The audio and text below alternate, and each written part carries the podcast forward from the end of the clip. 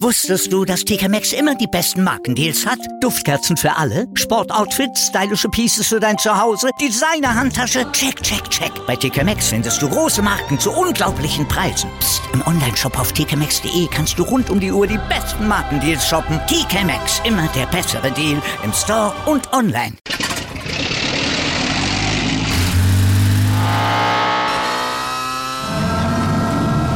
Von 0 auf 100. Aral feiert 100 Jahre mit über 100.000 Gewinnen. Zum Beispiel ein Jahr frei tanken. Jetzt ein Dankeschön, rubbellos zu jedem Einkauf. Alle Infos auf aral.de.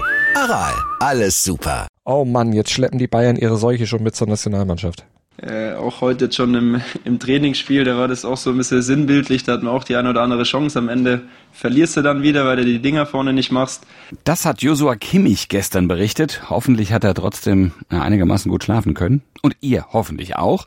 Und deshalb sagen wir jetzt ein freundliches Guten Morgen Zustand jetzt im ersten Sportpodcast des Tages. Mein Name ist Andreas Wurm. Und ich bin Malte Asmus und wir haben Fragen an Max Eberl. Und wir erzählen euch außerdem heute, warum in Katar möglicherweise eine Invaliden-WM droht und was Elon Musk und Achtung Analperlen mit Schach zu tun haben. Oh, oh, oh, das sind interessante Themen. Es lohnt sich dran zu bleiben. Aber bevor wir über diese Themen des Sporttages ausführlich besprechen, bringen wir euch erstmal auf den aktuellsten sportlichen Stand jetzt. Wie immer mit unserem Newsblog unterstützt vom Sportinformationsdienst SID. Und ich muss noch mal überlegen, ob wir den ab 18 Haken setzen müssen, aber das äh, oh, das musst du machen. Da bist du, da bist du die Zäsur. Ja. Darüber spricht heute die Sportwelt.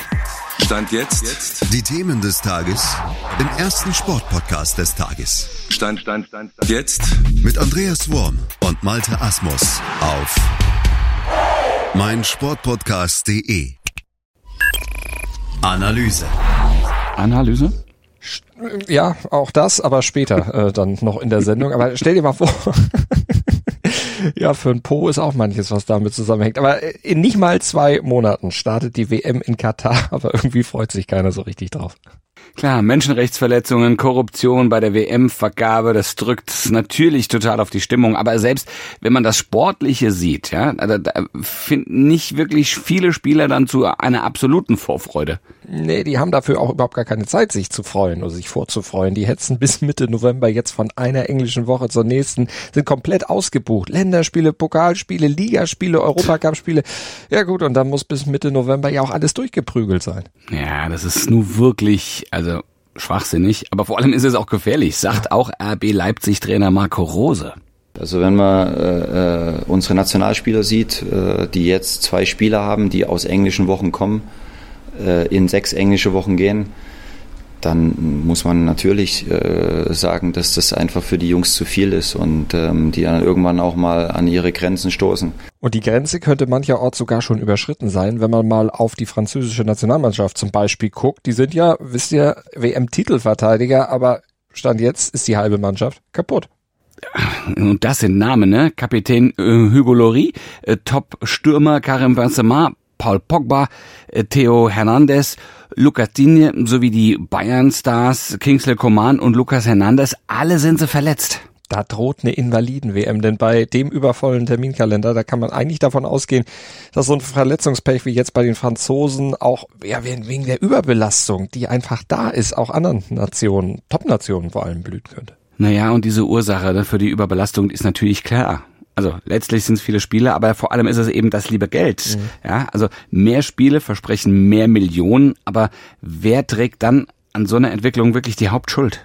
Tja, im Prinzip alle irgendwie zusammen, also Vereine, Verbände, alle nehmen ja die Kohle gerne mit, aber keiner will dafür die Verantwortung tragen, keiner will den schwarzen Peter haben, den geben sie schön weiter.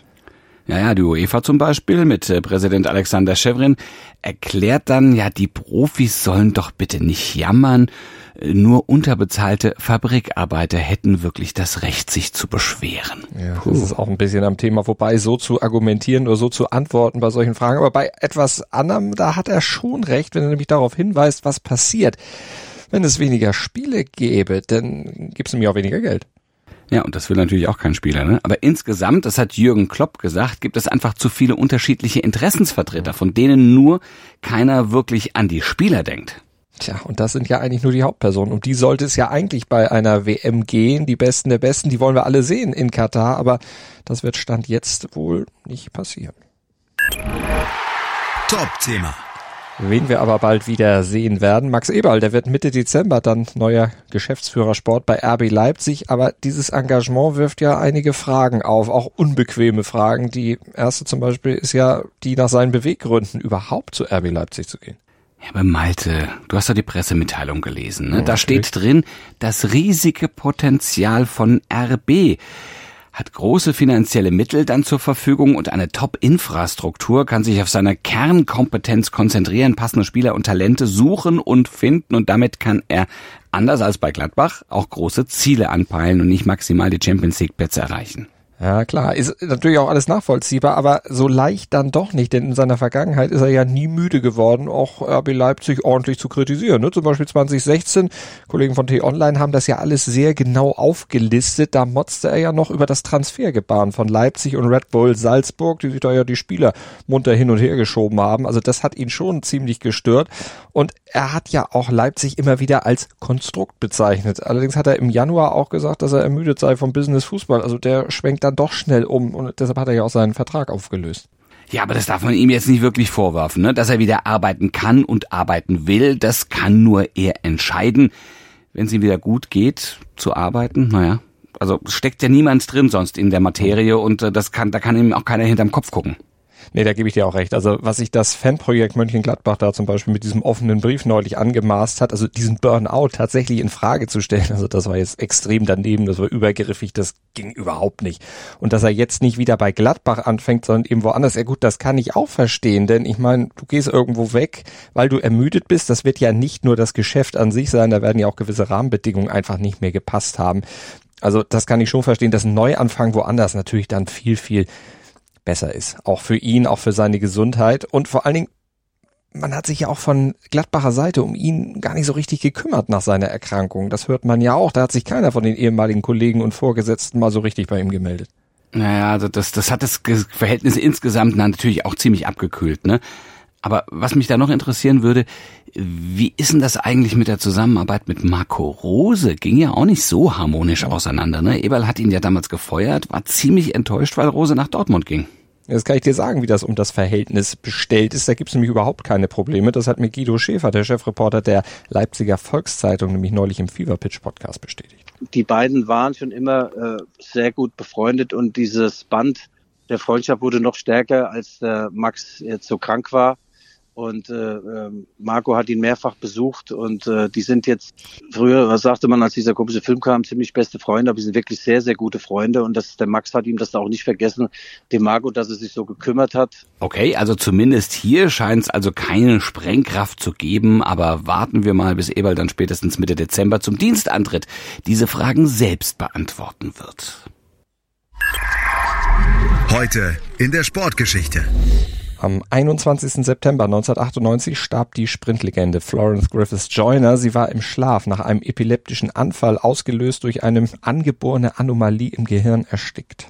Naja, das ist zumindest die offizielle Version des Todes der dreifachen Olympiasiegerin von 1988. Viele fragten sich damals, starb Flo Joe eventuell an den Spätfolgen ihres mutmaßlichen Steroidkonsums? Tja, also positiv getestet worden war Griffiths Joyner nie, aber mit Dopinggerüchten hatte sie immer zu kämpfen gehabt. Also der Aufstieg, der erschien auch allen einfach viel zu märchenhaft. Die hat sich so verbessert in diesem Jahr 1988 und da ja auch ihre Weltrekorde aufgestellt, die ja bis heute auch nicht gebrochen wurden. Naja, also das ist schon brutal, wenn man sich das mal so vorstellt. Ne? Also 1988 holt sie dreimal olympisches Gold. Okay, super. Aber sie sah auch sehr, sehr extravagant aus. Langes Haar, bunte Fingernägel, schrille Rennanzüge. Also die, sie war auch der perfekte Werbeträger. Ne? Mit ihr konnte man wirklich gutes Marketing machen.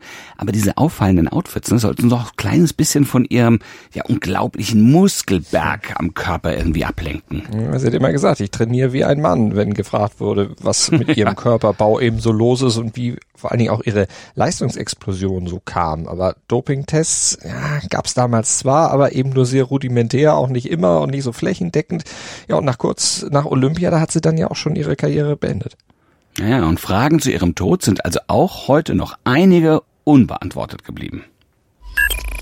Analyse. Malte, was ist denn da bitte beim Schach los? Ein Schachskandal, bei dem es auch um Sechs-Spielzeug geht, mit dem man große Partien gewinnt und Elon Musk ist auch noch irgendwie daran beteiligt. Was ist da los? Ja, ja, da stand jetzt einiges los. Rollen wir das Ganze mal geordnet auf. Vor allem geht's ja erstmal um Weltmeister Magnus Carlsen und seinen jungen Herausforderer. Der kommt aus den USA und heißt Hans Niemann. Ja, und die beiden sind sich, naja, sagen wir es mal ähm, human, nicht unbedingt grün, wie sich am Montag zeigte. Da sollten die beiden online gegeneinander spielen, aber Carlsen beendet die Partie nach nur einem Zug, und zwar ohne Kommentar. Ja, ist nicht die feine norwegische Art, aber die Aktion geht offenbar auf eine Niederlage Carlsens von Anfang September zurück. Da hatte niemand ihn mich völlig unerwartet geschlagen und hinterher dann noch ein bisschen gestichelt, dass es ja peinlich sein müsse für den Weltmeister gegen einen Zitat Idioten wie ihn zu verlieren. Also dazu muss man wissen, niemand ist erst 19, hat wilde Locken, gilt als Querkopf und Rebell in der Szene. Ja, und hat vor allem sehr freimütig auch schon darüber gesprochen, dass er als 16-Jähriger mal bei virtuellen Turnieren auch betrogen hatte.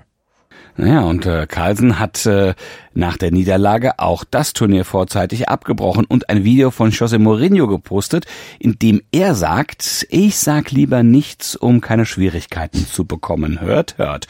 Und jetzt wird eifrig darüber spekuliert, ob Carlsen glaubt, betrogen worden zu sein. Explizit hat er das selbst jedenfalls nie behauptet, aber die weltweite Schachcommunity, die spekuliert natürlich. Oh ja, und ein Großmeister aus Kanada, Eric Hansen, der hat auch erklärt, wie so ein Betrug funktionieren könne, nämlich mit Hilfe von, Achtung, Sexspielzeug. Mit Analkugeln könne man zum Beispiel Vibrationssignale empfangen, um die nächsten Züge dann zu planen. Also das heißt im Grunde, er soll eine Vibration gespürt haben und die Vibration hatte dann eine gewisse, ja, gewisse Vibrationsstärke oder eben eine Abfolge und die würde dann bedeuten, wenn du das so im Hintern spürst, dann musst du den und den Zug machen. Da ist die Partie doch komplett im Arsch. Ah, na ja, gut, also es ist, worüber reden wir hier und worüber redet da eigentlich gerade die Schachwelt? Und jetzt kommt's ja noch besser. Was hat denn Elon Musk damit zu tun? Ja, der hatte dazu einen später wieder gelöschten Tweet abgesetzt und ein Zitat des deutschen Philosophen Arthur Schopenhauer darin abgeändert, hat geschrieben, das Talent trifft ein Ziel, das niemand sonst treffen kann, das Genie trifft ein Ziel, das niemand sonst sehen kann, weil es in Klammern in deinem Hintern steckt. Entschuldigung, wenn ihr gerade beim Frühstück sitzt, ja, denkt an Hundewelpen, an, an irgendwie eine Blumenwiese. Also das Turnier läuft übrigens noch. Mal gucken, ob jetzt äh, vor den Matches äh, Darmspiegelungen durchgeführt werden, um den Betrug vielleicht in irgendeiner Art ausschließen zu können. Das bringt der Sporttag. Stand jetzt. In der DEL duellieren sich heute Abend ab 19.30 Uhr die Kölner Haie und die Grizzlies Wolfsburg. Köln muss äh, dafür die 2 zu 5 Schlappe bei den Augsburger Panthern schnell abhaken und Wolfsburg hofft darauf, die ersten Punkte der Saison zu holen. Und der THW Kiel reist im Handball in der Champions League zu RK Celje und da wollen die Kieler auch im sechsten Pflichtspiel der Saison ohne Punktverlust bleiben. Anwurf ist 1845. Und und gibt's dann morgen früh ab 7.07 Uhr wieder. Wir freuen uns auf euch im Podcatcher eurer Wahl oder auf meinsportpodcast.de. Ach, ich bin dran. Kannst du mir nicht eine Vibration schicken? Ach so, ja, richtig, habe ja. ich, ja, ja, richtig. Hast du gar, hast du gar keine Vibration gespürt? Nee, überhaupt nichts. Oh, gut, dann, dann. Nächstes Mal ein bisschen doller, bitte. Lass stecken, komm. ja, genau. Denkt ans Abonnieren und Bewerten und bis dahin. Gruß und Kuss von Andreas Wurm und Malte Asmus. Wusstest du, dass TK Maxx immer die besten Markendeals hat? Duftkerzen für alle, Sportoutfits, stylische Pieces für dein Zuhause, Designer-Handtasche, check, check, check. Bei TK Maxx findest du große Marken zu unglaublichen Preisen. Psst. im Onlineshop auf tkmaxx.de kannst du rund um die Uhr die besten Markendeals shoppen. TK Maxx, immer der bessere Deal im Store und online. Wieder live von ihrem Toyota-Partner mit diesem Leasing-Auftakt. Der neue Toyota Jahreshybrid. Ab 179 Euro im Monat. Ohne Anzahlung. Seine Sicherheitsassistenten laufen mit. Und ja, ab ins Netz mit voller Konnektivität. Auch am Start die Toyota Team Deutschland Sondermodelle. Ohne Anzahlung geht's in die nächste Runde. Jetzt los sprinten zu Ihrem Toyota-Partner. Dir hat dieser Podcast gefallen? Dann klicke jetzt auf Abonnieren und empfehle ihn weiter. Bleib immer auf dem Laufenden und folge uns bei Twitter, Instagram und Facebook. Mehr Podcasts aus der weiten Welt des Sports findest du auf mein Sportpodcast.de.